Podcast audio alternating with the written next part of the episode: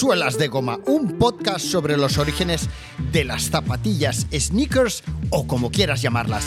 La historia de las mejores zapatillas de running, basket y skate de la historia.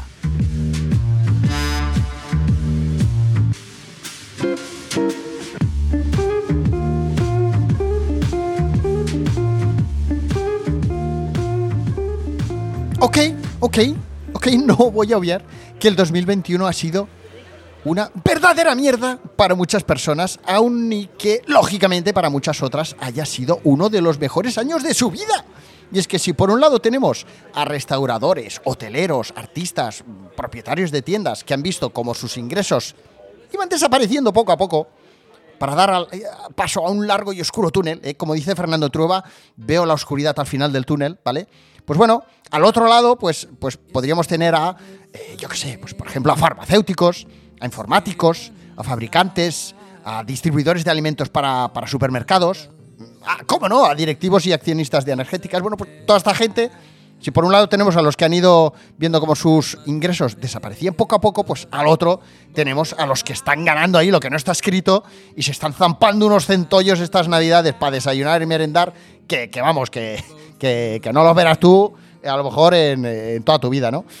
Y bueno, y, hablando un poco de, cómo está el- el panorama actual, yo no voy a esconder que, eh, pues, yo considero que no he sido capaz todavía, ojo, de reinventar nada capaz de aprovechar nuestra nueva realidad pandémica. Y la verdad es que me fascina y me ha fascinado cómo algunos de los invitados que he tenido en el podcast, eh, pues han sido capaces de llevar adelante sus nuevos proyectos, ¿no? Y me da, vamos, me da una envidia sana. Envidia sana ni leches, hombre, una envidia marrana, ¿vale? Cuando veo gente como, como Sneakers Hospital, que ha sido capaz de llevar adelante un proyecto que tenía eh, aparcado en un cajón, ¿no? Eh, él ya restauraba sus zapatillas, las limpiaba, las cuidaba, sin embargo, con el COVID, pues eh, decide llevar adelante esa idea y ofrecer sus servicios a todo aquel que quisiera recuperar sus antiguas zapatillas. Y le ha ido bien, le está yendo bien.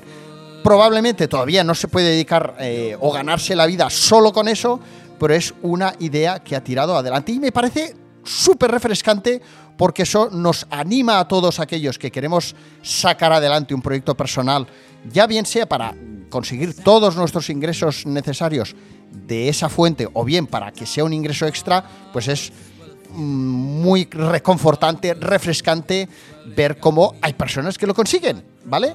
Nada es imposible, ¿eh? Nothing is impossible, eh, just do it, ¿no? Pues eso, yo para el 2022 voy a seguir persiguiendo estos sueños, ¿no? Voy a seguir eh, luchando por sacar adelante ideas, proyectos, productos que os, que os eh, gusten. Y como no, también voy a seguir intentando paralelamente eh, conseguir trabajar para alguna marca deportiva, porque eso es lo que he hecho toda mi vida y eso es lo que me ha permitido mm, progresar en la vida y es lo que más me gusta, ¿no? ¡Ay, qué bonito!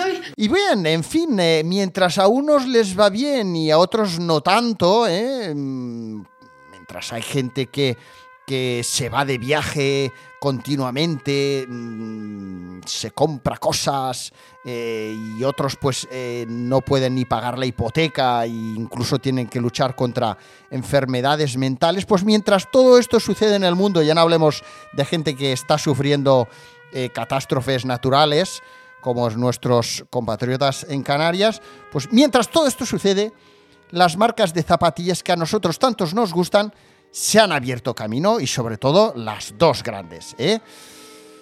Nike y por ende Adidas, con la excusa del COVID, se han volcado todavía más en el mercado online, pasando olímpicamente ya de los retailers de toda la vida, de las tiendas multimarcas, eh, ganando mucho más dinero porque eso al final hace que cuando tú te vuelcas en tu en tu página web y lo tienes todo controlado, pues tienes muchos menos gastos y además con esta fórmula de los eh, raffles, de los sorteos que tan bien ha trabajado Nike, pues ya no solo consigues eh, tener más ingresos, eh, perder menos dinero por el camino, sino que además sabes qué es lo que va a querer comprar la gente porque tú solo lo dices, ¿vale? O sea, con los raffles tú les estás diciendo, me gusta esta zapatilla, me gusta la bota, me gusta la baja, me gusta blanca, me gusta roja, estoy dispuesto a pagar 150 euros, sobre todo me compro zapatillas en marzo y en julio, estoy inventando, como no,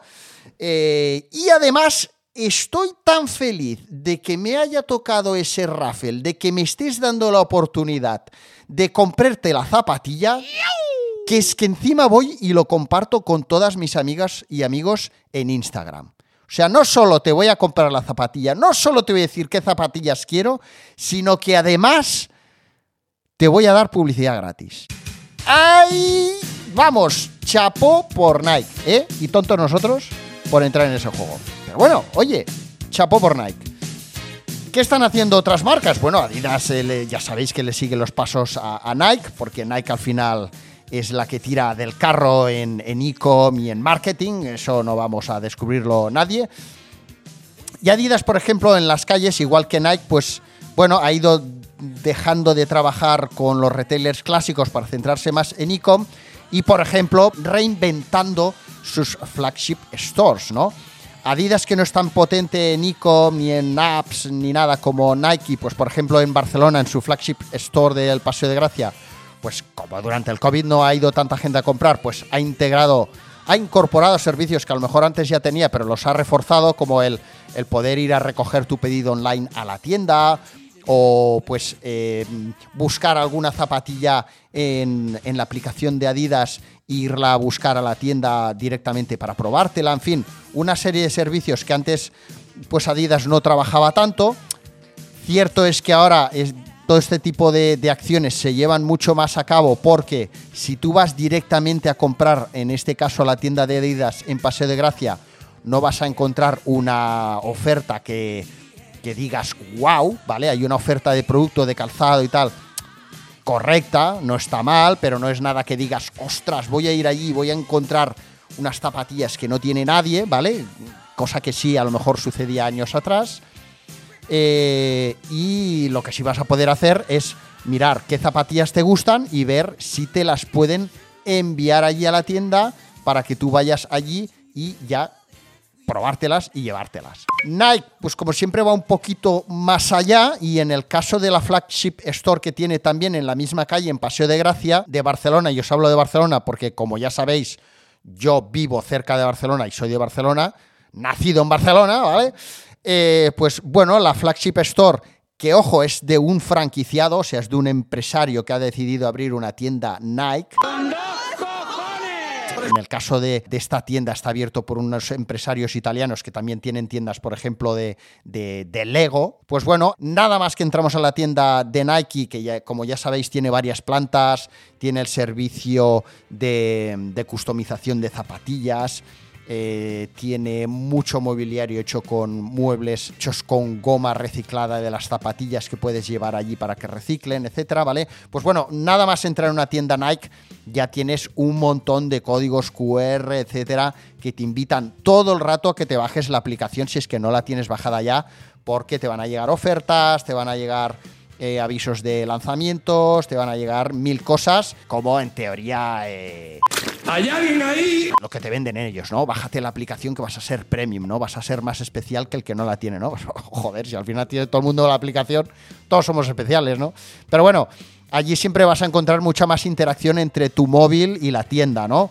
Eh, y el tema, por ejemplo, de, de, saber qué talla tienes en cualquier modelo de zapatilla Nike, pues bueno, solo tiene un poquito mejor trabajado Nike Adidas. No sé, no sé si sabéis de lo, de lo que estoy hablando.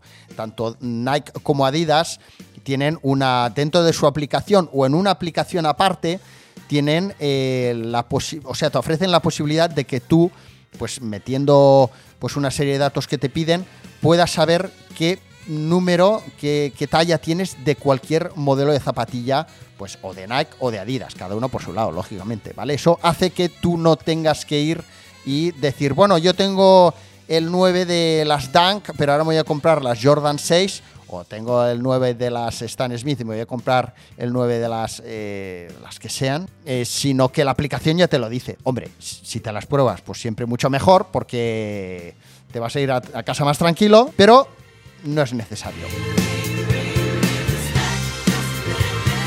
Y probablemente, debido a que Nike y Adidas pues, están siguiendo ese camino mucho más volcado en el e-commerce, eh, dejando un poquito de lado el retail y, en fin, en una onda que yo considero un poquito más mainstream de lo que era años atrás, porque además, no nos engañemos, eh, Adidas y Nike van lanzando ediciones especiales, ediciones mm, limitadas, pero, pero, pero poco limitadas son, ¿vale? Volviendo a lo que os explico siempre, si tú lanzas una edición limitada y lanzas 10.000, 20.000, 30.000 pares, hombre, muy limitada, muy limitada tampoco es. Si además lanzas una cada semana o cada 15 días, pues bueno, es que al final nos están vendiendo una historia para, para hacernos sentir especiales cuando compramos las zapatillas, pero no deja de ser un lanzamiento más.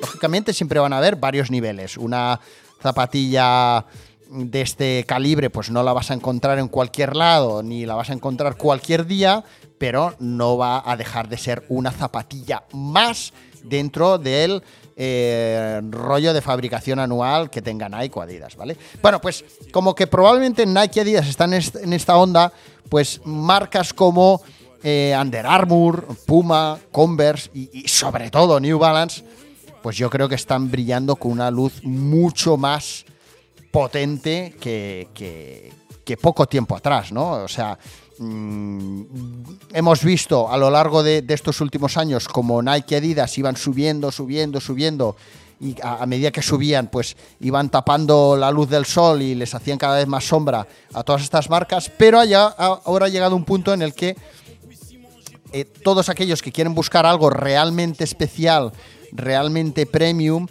pues están encontrando en Under Armour, en Puma, en Converse y sobre todo en New Balance zapatillas de una calidad extraordinaria, de una calidad de verdad premium, a un rango de precios como el que puedan tener en Nike o Adidas, ¿vale? Pero realmente con unos modelos exquisitos, con unos acabados fenomenales y no dentro de ese mercadeo tan mainstream en el que están inmersos Adidas y Nike, porque al final Adidas y Nike para, para poder seguir manteniendo el ritmo que llevan, pues es que necesitan entrar en la onda en la que han entrado, ¿no? Mieux vaut ne pas si frotter, frotter. Si tu ne me connais pas, brosser, brosser. Entonces, ya os digo, yo creo que, que, New Balance eh, además lo hemos ido diciendo en, algunas de estas historias, y más con un podcast que tengo previsto para el 2022 que habla de las, de, las 550, ¿no? Eh, pues bueno, tiene toda una serie de modelos, tanto de basket, vintage style, como de basket performance, que son, son brutales. Converse, me encanta también, cómo no, o sea, su calidad, sus clásicos, Puma, fantástica. La tienda de Puma sí que es verdad que la de Paseo de Gracia es un poco, poco churrera, ¿no? no sé si decir churrera, pero bueno, Converse no tiene tienda, o sea que. Y Under Armour, que tiene nada más y nada menos que una línea de producto de calzado con el máximo anotador de triples de la historia. O sea, es que, es que lo están petando. O sea, ahí es donde hay que mirar. Esa es la dirección hacia la que hay que mirar si eres una persona que está buscando algo realmente especial, ¿vale? Está muy bien las Jordan, seguro que ya tienes 300 Jordan, que te gustaría tener otras 300 más, pero si realmente te gusta la cultura sneaker, la cultura sneaker, eh, hay un mundo mucho más allá de Jordan, mucho más allá de Nike y mucho más allá de Adidas.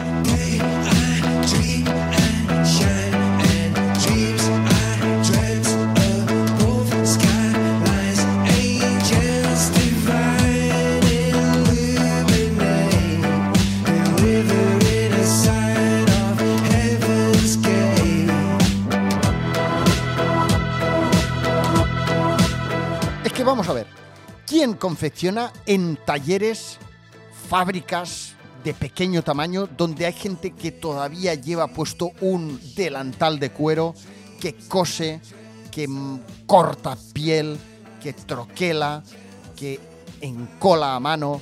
¿Dónde lo vas a encontrar eso? Pues lo vas a encontrar, por ejemplo, en UK y en USA, en las fábricas barra talleres artesanales de New Balance. Eso no lo vas a encontrar en, en, ninguna fábrica de Nike o Adidas, ¿vale?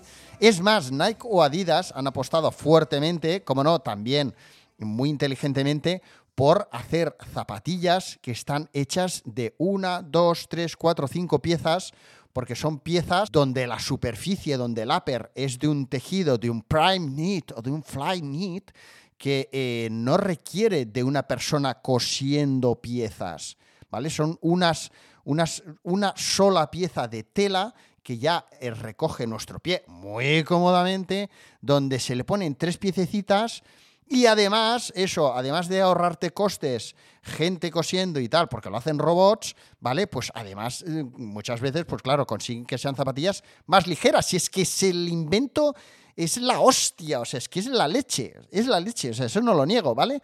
Pero si realmente te gusta la cultura sneaker, la zapatilla hecha con cariño, la zapatilla distinta, de calidad, etcétera, tienes mucho más allá, ¿vale? Bueno, dejo de daros la paliza con este rollo. Porque es que resulta que llevo hablando un cuarto de hora y todavía no he comenzado a hablar de lo mejor y lo peor de suelas de goma en el 2021.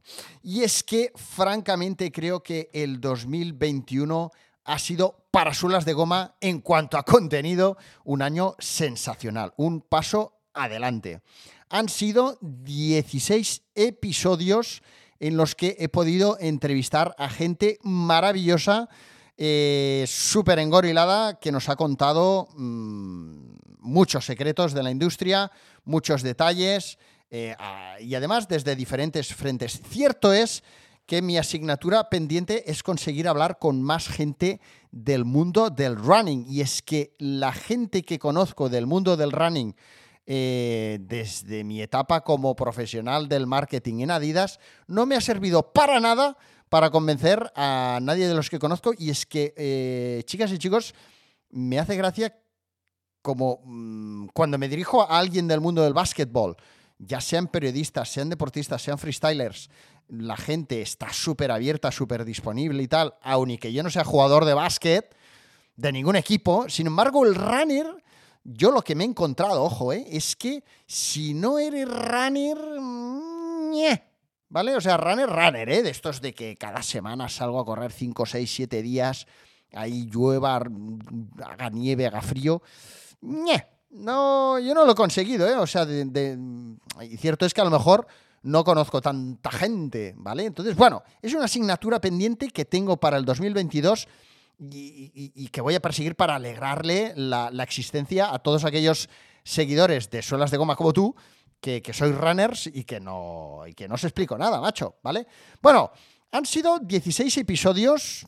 Eh, en el 50, vamos a, vamos a hacer un rápido repaso. Os hablaba de las Adidas APS, ¿vale? Un episodio que no levantó pasiones, pero eran unas zapatillas de las que os quería hablar, porque aunque yo sabía que iban a pasar un poco ese podcast sin pena ni gloria, estaba en mi listado de zapatillas de las que hablar, zapatillas que forman parte de la historia de las mejores zapatillas de la historia, y, lo son porque llevan un sistema, mm, o llevaban un sistema de amortiguación muy curioso, del que os hablo en ese podcast, y que en su momento, pues bueno, fue una apuesta de ellas, un desarrollo tecnológico, ¿vale? Que, que, bueno, no sirvió para nada, porque aquello era un churro mangotero, pero bueno, ostras, muy, muy interesante, ¿no? La historia y por qué se hizo y cómo, y el tema de la llave y todo el rollo, ¿no? Bueno, en el, en el, en el episodio 51, ojo que ahí entró en escena Kike de 69, de SZ9, ¿vale? Charlando de las primeras zapatillas, eh, de, de, de, las tiendas de zapatillas en los años 80, sobre todo estuvimos hablando del 87 y fue fenomenal, fenomenal saber eh, dónde él vio por primera vez unas zapatillas, qué anuncio vio que le impactó, cómo era su vida en torno al mundo de las zapatillas, cómo ha ido evolucionando todo aquello, ¿no? En fin, muy interesante, como no, eh, hablar con, con Quique una persona con la que yo había tenido trato ya años atrás cuando le conocí a través de la tienda. No, primero le conocí como blogger cuando tenía mi blog de suelas de goma. En aquel momento pues ya estaba, cuando yo abrí mi blog de suelas de goma, años A, pues ya estaban eh, Kike de 69 y diría que también mis tapas y luego ya creo que había foros, ¿vale? Pero bueno, ya le con medio conocí por ahí, con el tiempo pues lo conocí a través de algún evento Nike y también lo he conocido eh, durante ya su etapa como parte del equipo de, una de las tiendas que hay en España, ¿no? ¿Vale? De, de sneakers. Bueno, súper interesante el podcast número 51 con Kike. En el 52 os hablaba de Adidas Adicolor y del multimillonario negocio de los colores. Y es que Adidas eh, con eh, Adicolor, con, con la industria del calzado deportivo, ¿no? O sea que ellos fueron los primeros que se dirigieron a artistas, a diseñadores, a ilustradores, para que imprimieran su estilo, su arte, su creatividad sobre la silueta de algunas de las zapatillas más icónicas de la marca. Ellos fueron los que empezaron a trabajar con estos artistas y fueron estos artistas los que hicieron del color un negocio multimillonario porque consiguieron que las zapatillas dejaran de ser siempre blancas, blancas, blancas, ¿vale? Siempre había blanco o negro. Ahí empezaron a entrar colores, gráficos, diseños, logotipos, ilustraciones, cómics, en fin, todo aquello partió de Adidas y partió de Adicolor. Y para el episodio número 53 entrevisté a una persona que uno de vosotros me propusisteis a través de Instagram. Y yo mismo fui el que a través de Instagram me puse en contacto con esa persona a la que no conocía para proponerle grabar un podcast, proponerle entrevistarle, ni que no soy periodista, pero bueno. Uno de vosotros fue el que me propuso entrevistar a Capi, una persona súper relevante en la eh, cultura streetwear o hip hop, mejor diría hip hop, de nuestro país. Eso quiere decir que es una persona que bailaba breakdance, que obviamente escuchaba el mejor hip hop que llegaba desde los Estados Unidos a nuestro país, a la que le interesaba mucho vestir bien con unas tapas eh, guapas, ¿vale? Que escogía sus tapas para bailar breakdance y que además fue uno de los primeros mm, grafiteros o una de las personas, una de las primeras personas que escribía mensajes mediante graffiti, ¿vale? Que practicaba el graffiti writing, de hecho lo sigue haciendo, ¿vale? De modo que, bueno, con Capi, con K, estuve charlando sobre, pues eso, cultura hip hop, zapas, breakdance, fanzines, ¿vale? Y el nacimiento de la marca Montana, porque Capi, junto con el socio que tenía en una tienda de sprays en el centro de Barcelona, de hecho, tenían la tienda de sprays en la misma tienda donde está la tienda de Limited Editions, en la calle Duke, ¿vale? Pues bueno, esas dos personas son eh, las que, junto con el fundador de la marca Montana, desarrollaron los primeros sprays de graffiti de la marca Montana. Esa marca que ahora es la marca número uno mundial del eh, graffiti, de los sprays de del graffiti, ¿no? ¿Vale? Graffiti writing. ¿Qué hacían ellos o qué hicieron? Pues bueno, esto nos lo explican en el podcast, entre otras muchas eh, cosas, ¿no? Esto nos explica Capi. Pues eh, tuvieron que empezar a probar diferentes tipos de, de, botes de spray con diferentes presiones, diferentes boquillas, diferentes tipos de pintura para que se adherieran bien a las superficies donde se suele pintar, eh, cómo desarrollar esos colores mm, tan difíciles como el amarillo, en fin, todo esto que tiene que ver con, con la cultura que envuelve el mundo de las zapatillas está metido en ese episodio número 53. Gracias a vosotros, gracias a este oyente que me propuso entrevistar a Capi y gracias, como no, a Capi, que eh, sin conocerme en absoluto eh, se acercó al taller artístico de Mireia Ruiz para poderle entrevistar. Y mm, eternamente agradecido también a Mireia Ruiz que nos dejó ir a su taller, un taller brutal donde tiene todas sus obras. Si no conocéis a, Mireia Ruiz, meteros en su perfil. A lo mejor la conocéis y no sabéis que es ella, ¿vale? Mireia Ruiz. Y donde además eh, pues, eh, nos, eh, nos aportó su granito de arena haciéndonos una intro hablando sobre arte, sobre color, eh, sobre graffiti, ¿no? Maravilloso, maravilloso el episodio número 53.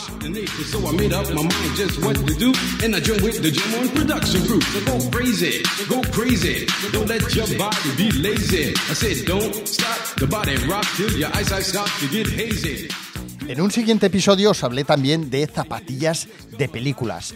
Ya no tan solo de las zapatillas icónicas que aparecen a los pies de protagonistas de películas como Forrest Gump, Los Goonies, Aliens o Terminator, sino de aquellas zapatillas que se han producido inspirándose en películas, ¿vale? O sea, que no aparecen a los pies del protagonista de la peli, pero que sin embargo ha habido una marca que años después ha decidido producirlas inspirándose en la película. Sea el caso, por ejemplo, de las Reebok inspiradas en Jurassic Park. En siguientes episodios os hablé también de la desconocida historia de las Nike Dunk. Y es que a ver si va a resultar que eres un fan, un fanático de las Dunk, que tienes 8, 10, 20 Dunks en casa y no sabes cuál es la historia. Venga, va, espabila y escúchate este podcast. En el 56 produje un especial dedicado a la comunidad streetball de Barcelona en el que participaron cinco invitados súper relevantes de la escena del baloncesto callejero, yo ya no diría de Barcelona, sino incluso nacional. Una suerte increíble poder reunir a esos cinco catacrackers, ¿vale? Hablándonos de, de baloncesto callejero. En el 57 os hablé de Puma. En el 58 hablamos de restauración y customización de sneakers con Sneakers Hospital, ¿vale? Del que os he hablado al principio del podcast. En el 59 os expliqué la extraordinaria historia de las mejores zapatillas performance de la historia de Adidas, las Equipment, las EQT. Episodio número 60, dedicado a nada más y nada menos que la cultura sneakerhead. Oh, yeah. Para el episodio número 61 tuve el placer de estar de nuevo hablando con Antonio Gil Sosé.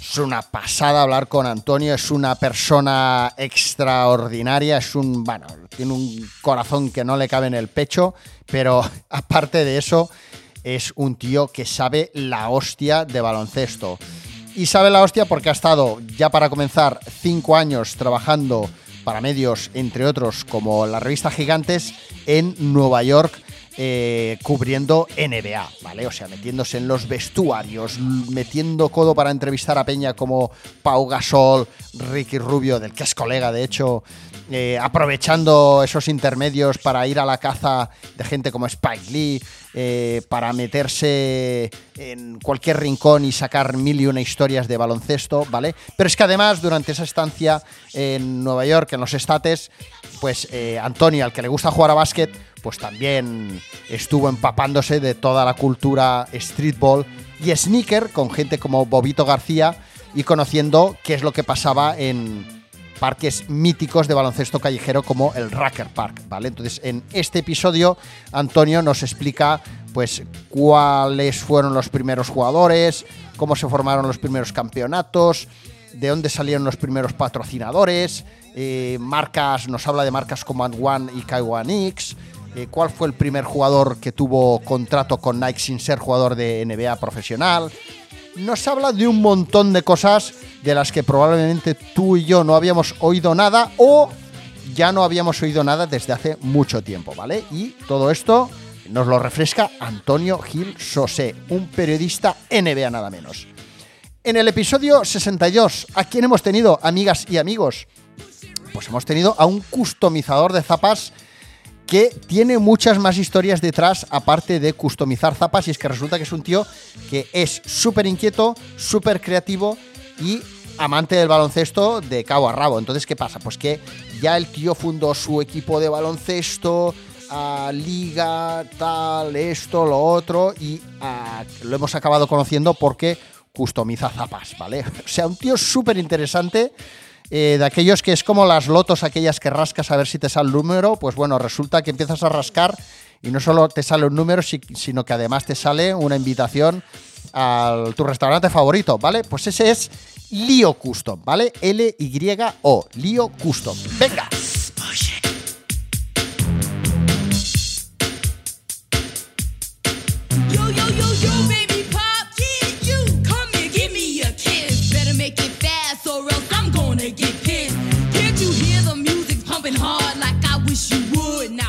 En el episodio número 63, pues bueno, me desplacé hasta el MACBA, MACBA, Museo de Arte Moderno de Barcelona, en el centro de Barcelona, ¿vale?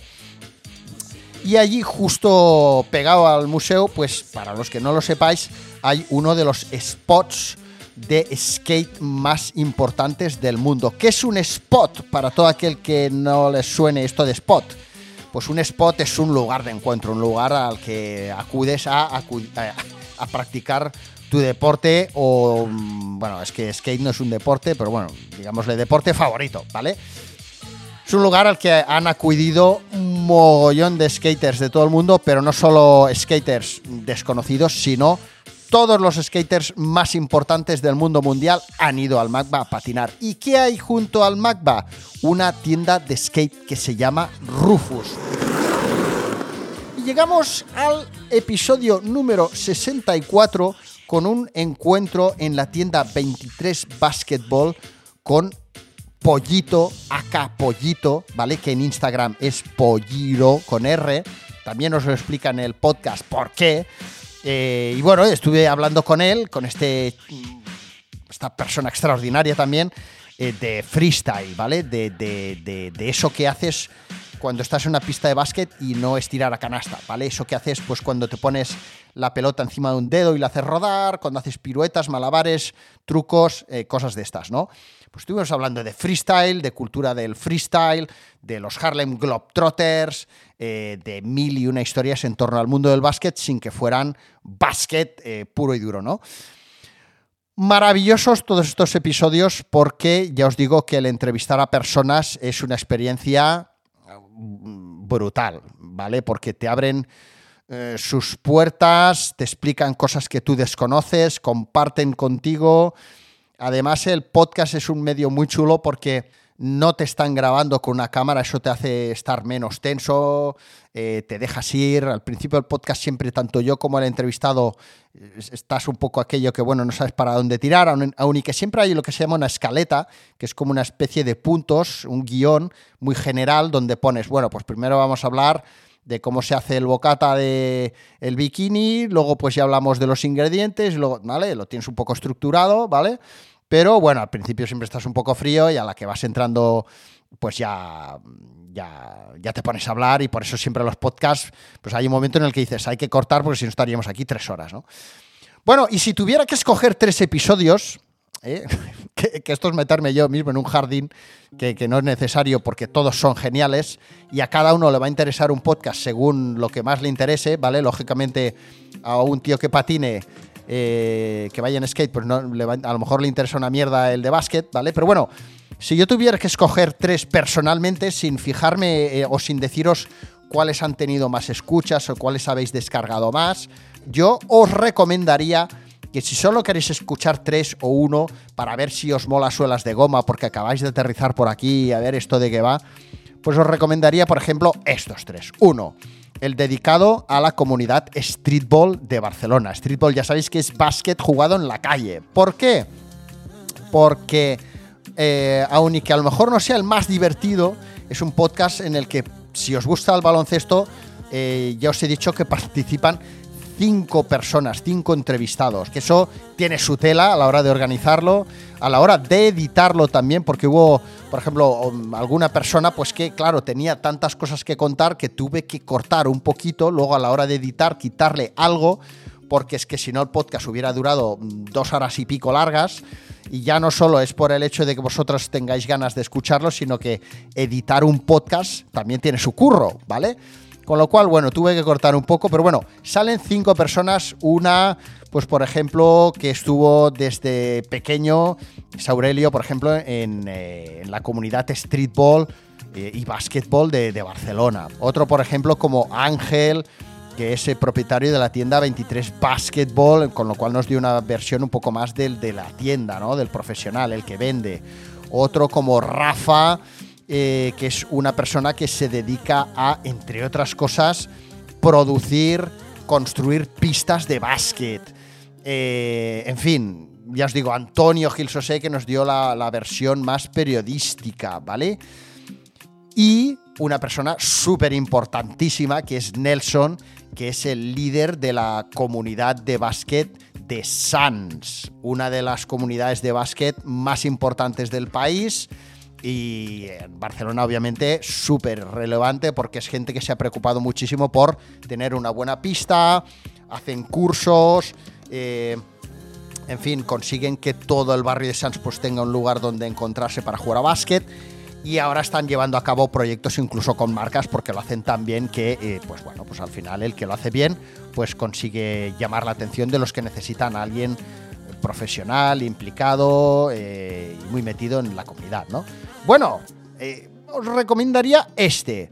Os recomendaría también el episodio número 53 con Capi. Si os molan las tapas, el hip hop, el graffiti, eh, en fin, mil cosas que tengan que ver con las tapas, tenéis que escuchar este podcast porque es uno de los orígenes de la cultura sneaker en nuestro país, ¿vale? O sea, es gente que ya en su momento, en los 80s, eh, ya entendían de zapas, sabían de dónde venían, sabían la historia, se escogían determinados modelos por una determinada razón que tenía que ver con su manera de vivir eh, vestir, etcétera, ¿vale? O sea, no era él, hey, me voy a comprar esta zapa porque me la, he, se la he visto al, al rapero tal. No, era algo que iba mucho más allá. Y os voy a recomendar también, pues como no, que escuchéis ese reconfortante paseo por los ochentas con Quique, con 69, ¿vale? Porque, eh, bueno, es un placer leer y escuchar a Quique siempre, ¿no? Mm, supongo que no lo negaréis.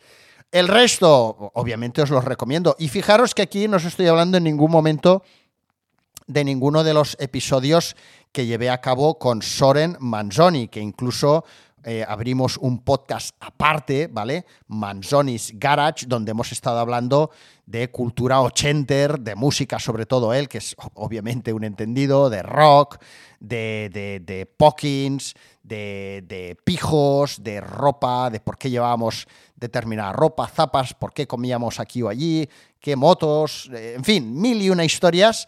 Creo que fueron 10 podcasts.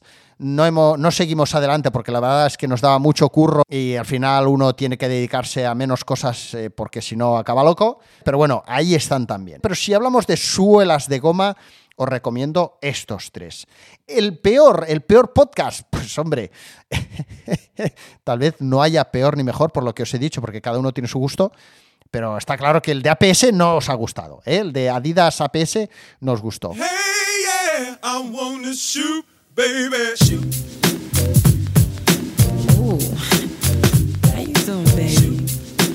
No, not you.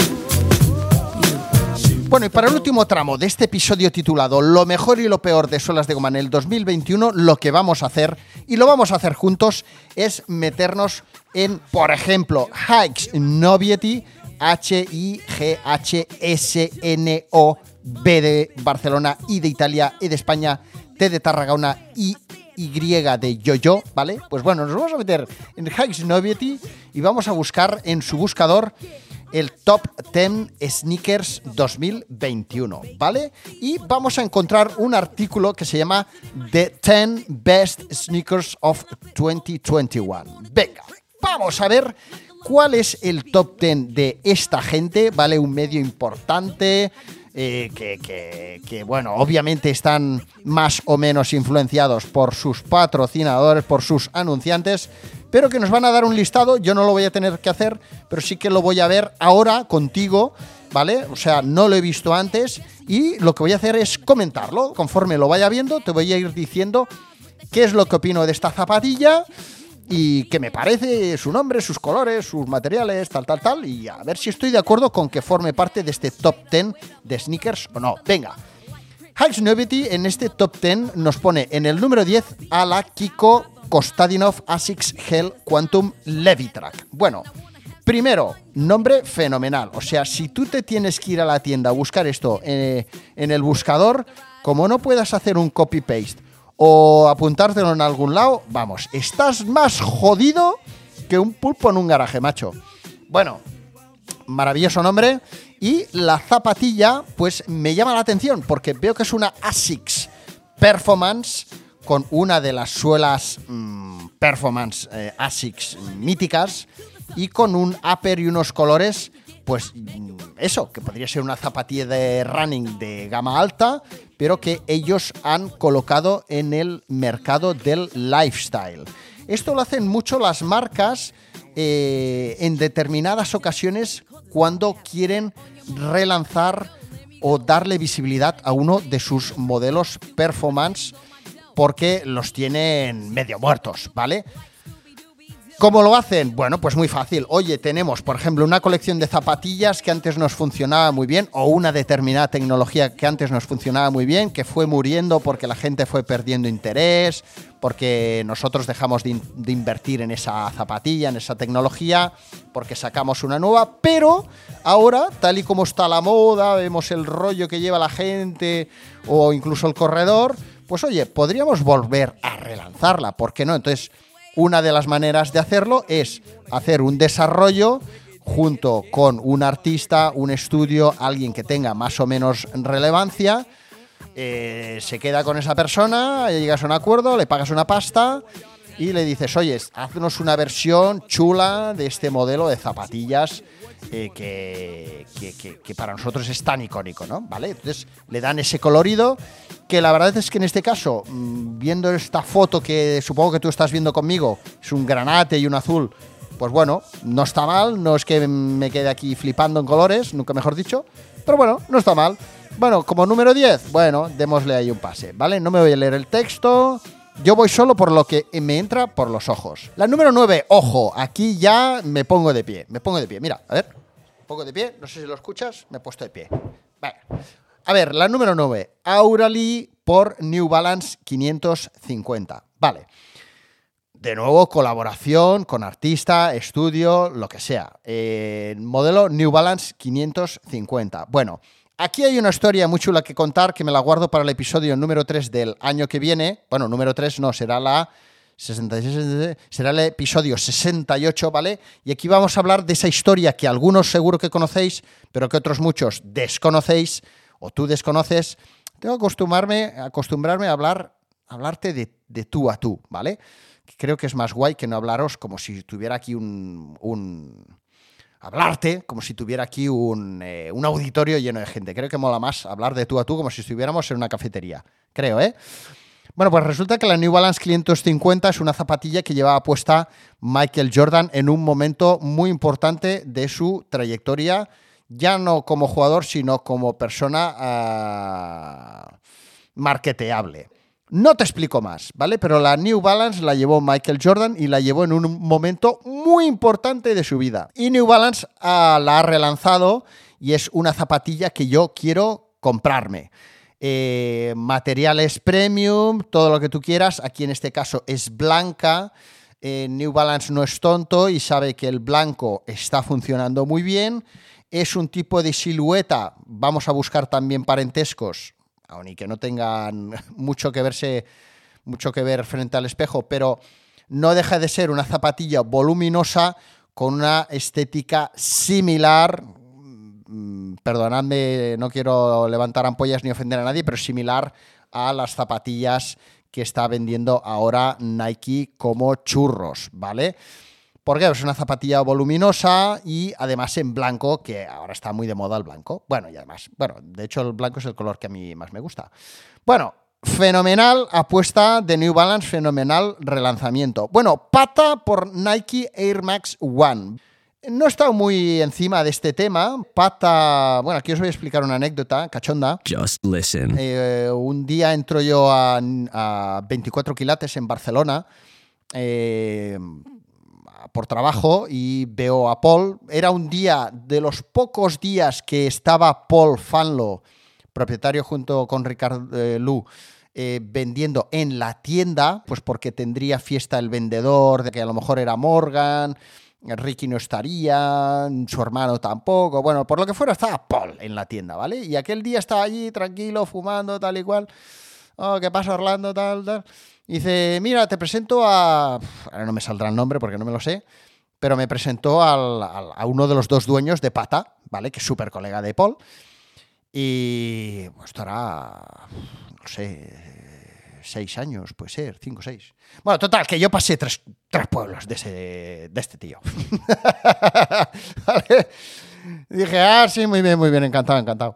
Y luego con el tiempo he pensado, joder, macho, tío podría haber sido colega mío ahora y mira, pues no lo es, ¿vale? Pero me lo presentó Paul. Bueno, en fin, en cualquier caso, eh, estas zapatillas, bueno, no sé qué decirte, esta zapatilla blanca con azul, sé que hay más colores, con estas ondas, no sé la historia que hay detrás, eh, no sé la inspiración, la veo una zapatilla muy original, muy comercial, pero mm, esta es una de esas zapatillas que si Nike la hubiera sacado a la venta en estos colores y con esta forma ondulada, que en el caso de esta que tenemos en Novity con azul, pues bien podría ser el, mar, eh, las olas del mar, ¿no? Bueno, esta es la típica zapatilla, ¿vale? Y este ejemplo está de coña, porque esta es la típica zapatilla que si Nike fuera una marca eh, que no hiciera publicidad y que hubiera puesto esta este modelo, que no fuera una colaboración, ¿vale? Y que hubieran puesto esta zapatilla así tal cual a la venta en una estantería en, no sé, en Full Looker, me juego lo que tú quieras a que no se vende. Me juego lo que tú quieras, lo que tú quieras. Y aquí está la clave, amiga y amigo. ¿eh? Eh, hay un colaborador, Espata, nada más y nada menos, con un gran hype a nivel mundial y pues al final esta gente, lógicamente, la, ha puesto aquí su idea, tal, y bueno, al final parece fácil, pero bueno, sacar una idea de estas tampoco es fácil, y que te la prueben. Pero bueno, es pata, con lo cual tú estás comprando esta zapatilla porque es pata, ¿vale? Y dices, hostia, qué guapo lo de las olas. Pero si no estuviera la firma de pata ni nada detrás, esta zapatilla no te la compras ni de coña. Dirías, esta chaladura que es. Bueno, sigo. Bad Bunny está en el número 7. Bad Bunny por Adidas Originals Forum Low. Muy guay que Adidas haya decidido a relanzar las Forum y en este caso las Forum Low. Es una muy buena zapatilla. Es una zapatilla mítica en la historia de Adidas y además basket retro, con lo cual aquí me tocan el corazón por todos los lados. Y la verdad es que la colaboración con Bad Bunny eh, el modelo, el acabado, me parece muy guapo. Ahora bien, esta eh, brida en el empeine, que no sé si es metálica o de plástico porque no lo sé, esto tiene que ser incómodo de cojones. Entonces, bueno, es la típica zapatilla, rollo, además doble lengüeta y doble talón. Bueno, bien, muy bien. Rollo Versailles, un poco adaptándose a un determinado eh, estilo de comprador o de consumidor. Bien. Bueno, yo lógicamente no soy consumidor de este tipo de zapatilla porque ya tengo mi edad. Eh, pero es que además me parece incómoda, con lo cual me parece la típica zapatilla para fardar y poco más. Yo me compraría las Forum, las Forum clásicas y déjame de hostias. Me parece una patrochada.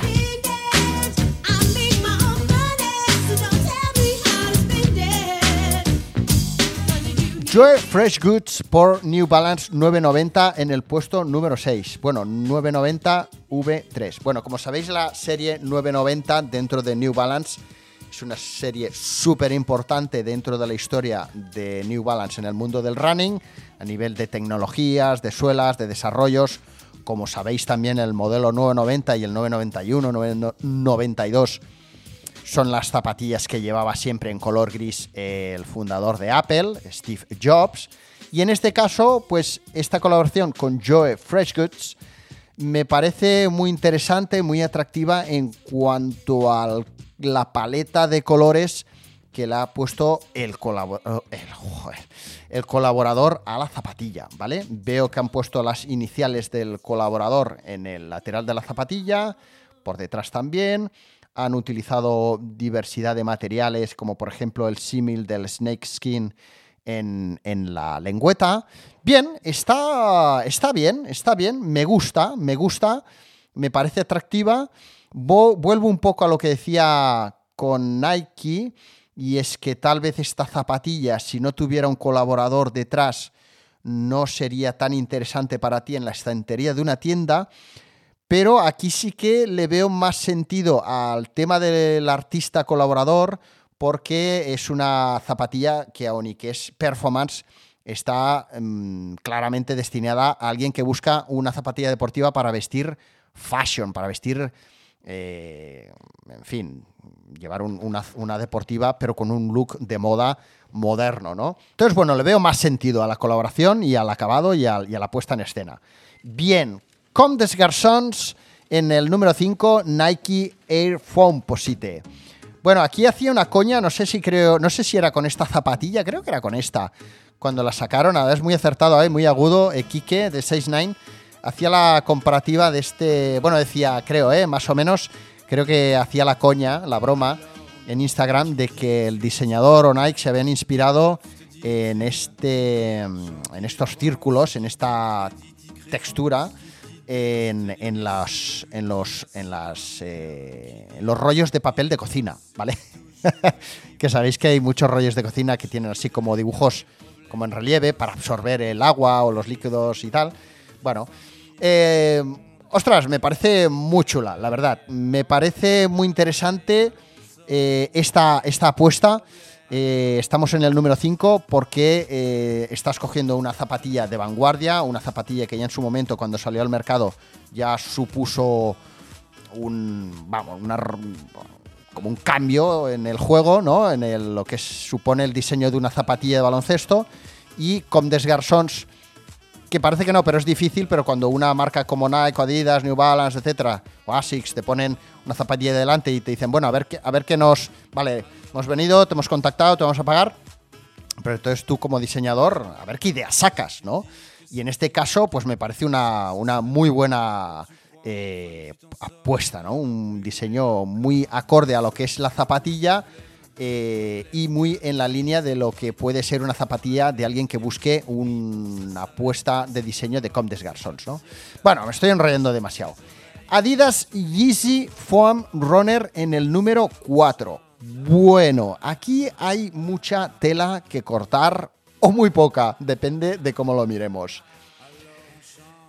No cabe duda que Kenny West o que el equipo de Adidas que lleva adelante los proyectos de Kenny West o Yeezy eh, se adelantan, apuestan y se la juegan. No cabe la menor duda. Lo que pasa es que aquí no sé si nos hemos pasado de frenada o es que yo ya me estoy haciendo muy viejo, ¿vale? claro, si, si sigo apostando por aquella zapatilla en la que trabajan artesanos o no artesanos, eh, que tiene varias piezas materiales, un sentido, un, heritage, un, en fin, una historia. Cuando llegamos a conceptos como este, está claro que nos estamos metiendo en un terreno que podría estar ya casi más metido en, en campos como el arte, el diseño industrial, el diseño conceptual, el arte moderno, en fin. Pero que al mismo tiempo se toca con las crocs, ¿no? O sea, crocs es esto. Aquí lo que han hecho es decir, bueno, bajo este concepto vamos a lanzar esto. Eh, puntos buenos. Vamos a mirarlo desde un punto de vista de, a ver, si esta zapatilla se hace pensando en un uso quiero pensar veraniego, aunque que le puedes poner un forro dentro, que se hace con espuma reciclada, es cómoda, em, etcétera, bien. Eh, no deja de ser otro tipo de calzado, pero que para mí ya no es sneaker, ¿vale? Entonces, yo francamente esto aquí no sé qué hace. Yo creo que es otra onda. Es otra onda, ¿vale? Entonces yo aquí no lo tendría, ¿vale? Me parece bien, me parece muy interesante. El diseño me parece muy bien solucionado. Estoy seguro que son cómodas. No sé si el... Eh, ahora vamos a entrar en temas más prácticos. No sé si será una goma que cogerá peste o no. No sé si te sudará el pie ahí o no. Pero bueno, está bien, está bien. Yo aquí no lo tendría seguro. Bien. Número 3. Eh, a ma manière por Nike Jordan 3. Eh, bueno, eh, esto me parece una tomadura de pelo. Así te lo digo, ¿vale? O sea, una, o sea, al final eh, estiremos el chicle, estiremos el chicle, estiremos el chicle, estiremos el chicle y venga, vamos a ganar dinero porque al final Jordan tal. Bueno, darle otra paleta de colores muy similar a la que ya pueda tener otra Jordan, incluso alguna Jordan eh, de, consumo regular, o sea, mm, eh, o parecida a un clásico y simplemente ponerle la firma de un diseñador porque de... esto me, parece una tomadura de pelo. Me parece una tomadura de pelo. Off-White Nike Air Jordan 2. Lo mismo. Me parece otra tomadura de pelo. Así os lo digo. vamos a ponerle una brida y un print. bueno. Mm, al final, el arte moderno, o esto, que estamos viendo aquí en el número 2, ¿vale? Es, no es, o sea, es que al final es, eh, es como Dalí o Picasso. Dalí y Picasso no tan solo eran buenos artistas o no tan solo eran artistas, sino que eran muy buenos vendedores y muy buenas relaciones públicas. Entonces, Off-White, esto en concreto que estoy viendo aquí y eh, lo que ha hecho para Nike, y esto en concreto, a ver, esta zapatilla ya existía. Entonces, eh, se trata más de cómo vender el producto y de quién lo ha hecho más ahora, pues este hombre pues, se convertirá, desgraciadamente, en una leyenda por, su desaparición, triste desaparición. Pero, francamente, amigos, eh, bueno, eh, yo qué sé, es como decir, yo a este cuadro es un lienzo en blanco y le he puesto un punto rojo. Véndelo.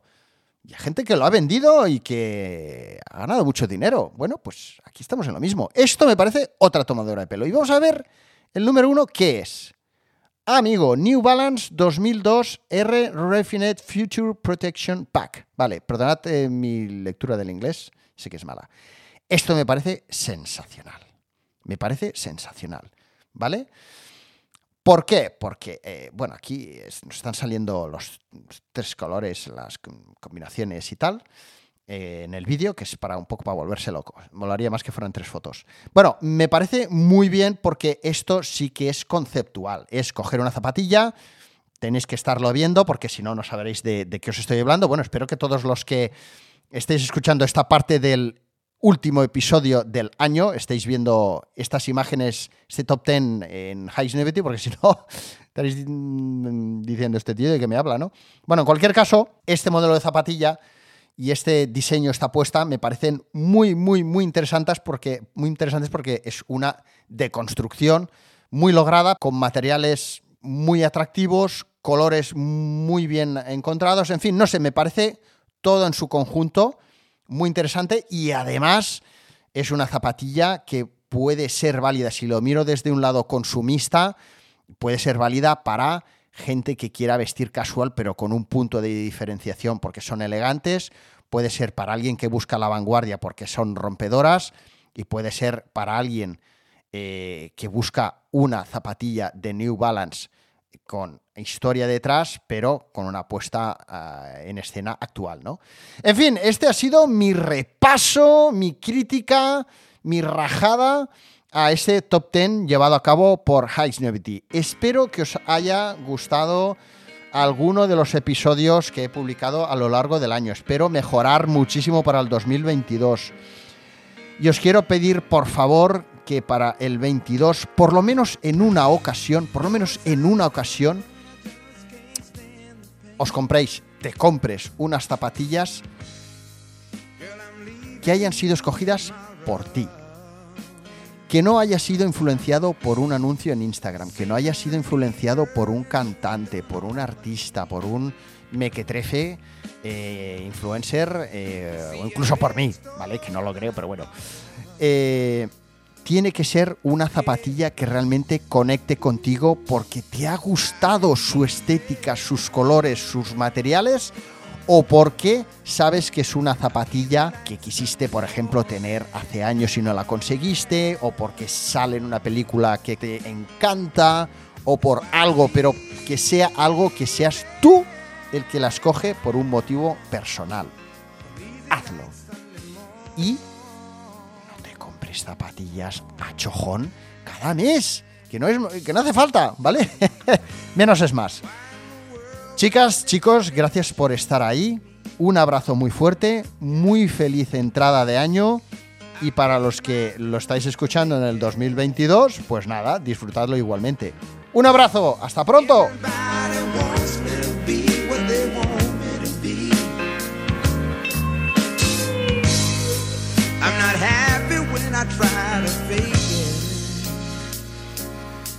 No.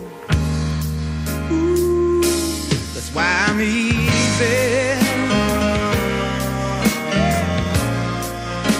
I'm easy like Sunday.